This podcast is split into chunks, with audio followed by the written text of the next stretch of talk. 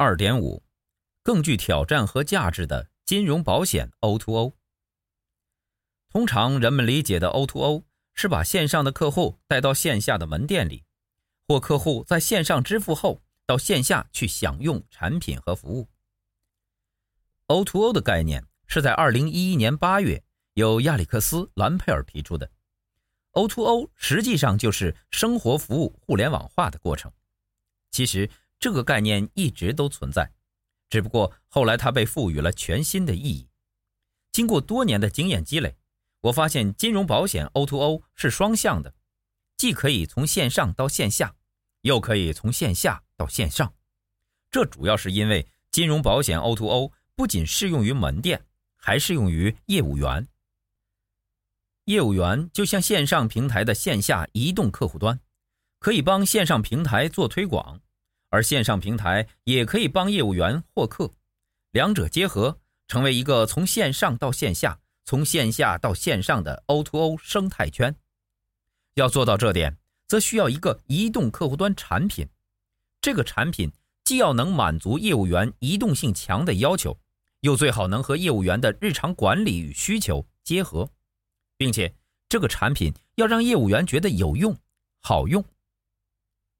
另外，这个移动客户端产品并不是大家所熟悉的以提供业务员移动投保为主的功能产品。两者最大的区别在于，移动投保仅是一种产品，而不是商业模式。并且，如果我们将这个产品放到第三方平台，那么它将成为以赋能为目的的共享商业模式，而不是 O2O。在 O2O 模式下，业务员是垂直入口的个人推广户，是提供本地服务的移动客户端，而这个垂直入口就是业务员的线上获客工具。如今，已经有不少新创公司进入这个领域，将 APP 作为连接线上和线下的接口。为各保险公司提供汇总功能，使业务员能更好地拓展市场。这种赋能型商业模式与另一种将系统功能模块化，通过模块化功能拓展市场的科技输出相比，虽然出发点不一样，但仍有异曲同工之处。不过，目前市场普遍认为，金融保险 O2O 是通过线上为线下获客。然而，我想提醒各位读者。金融保险业与其他行业的供给和需求并不一样，所以商业模式如果有不同之处也并不奇怪。重点是我们打算把什么样的商业模式放到什么地方，放对了就有机会成功；如果失败了，那么或许不是商业模式本身的问题，也可能是我们放错了地方。从产品的角度看也是如此。除了简单的碎片化产品，金融保险 O2O 与其他行业 O2O 的商业模式也不一样。举例来说，不同于餐饮 O2O，金融保险 O2O 不是由客户在线下通过手机发起的，而是由客户在线上或由线上平台来发起的。他们最大的不同在于产品，人们会主动找餐厅，但一般不会主动去买金融产品，特别是保险。基于这种情况，就餐场景在金融保险中并不会出现。金融保险衍生出的是一种靠外部场景带动和产品搭售，以提高人们参与金融活动的意愿，在获客后转到线下进行进一步接触和服务的生态圈。于是，一些第三方平台公司看到了机会，在衣食住行各方面，通过满足人们的金融理财需求切入价值链前端。不过，O to O 的一个障碍是，线下的结果未能反馈到线上，也没有与线上形成闭环。这个障碍对那些没有金融保险背景的第三方平台是一个挑战。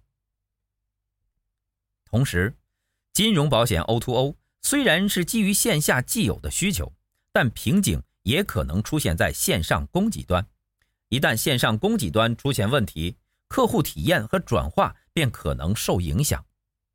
因此，我们要开发多元丰富的前端获客业务，引进含金量高的增值业务，以提供资讯或促进合作来连接供需端。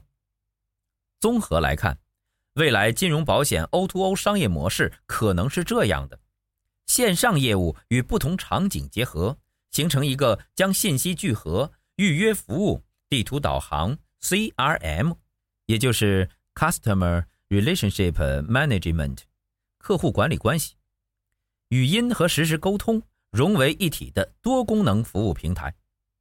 线下业务与不同渠道结合，例如电销、门店。进行有效的获客和后续跟进服务，可通过积分让客户产生粘性，提高客户满意度。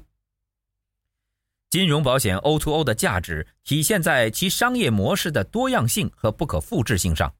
这就是说，每家金融保险公司的 O2O 模式是不一样的，因为线下渠道的需求并不相同。本节思考重点：一。你所认为的金融保险 O2O 是怎样的？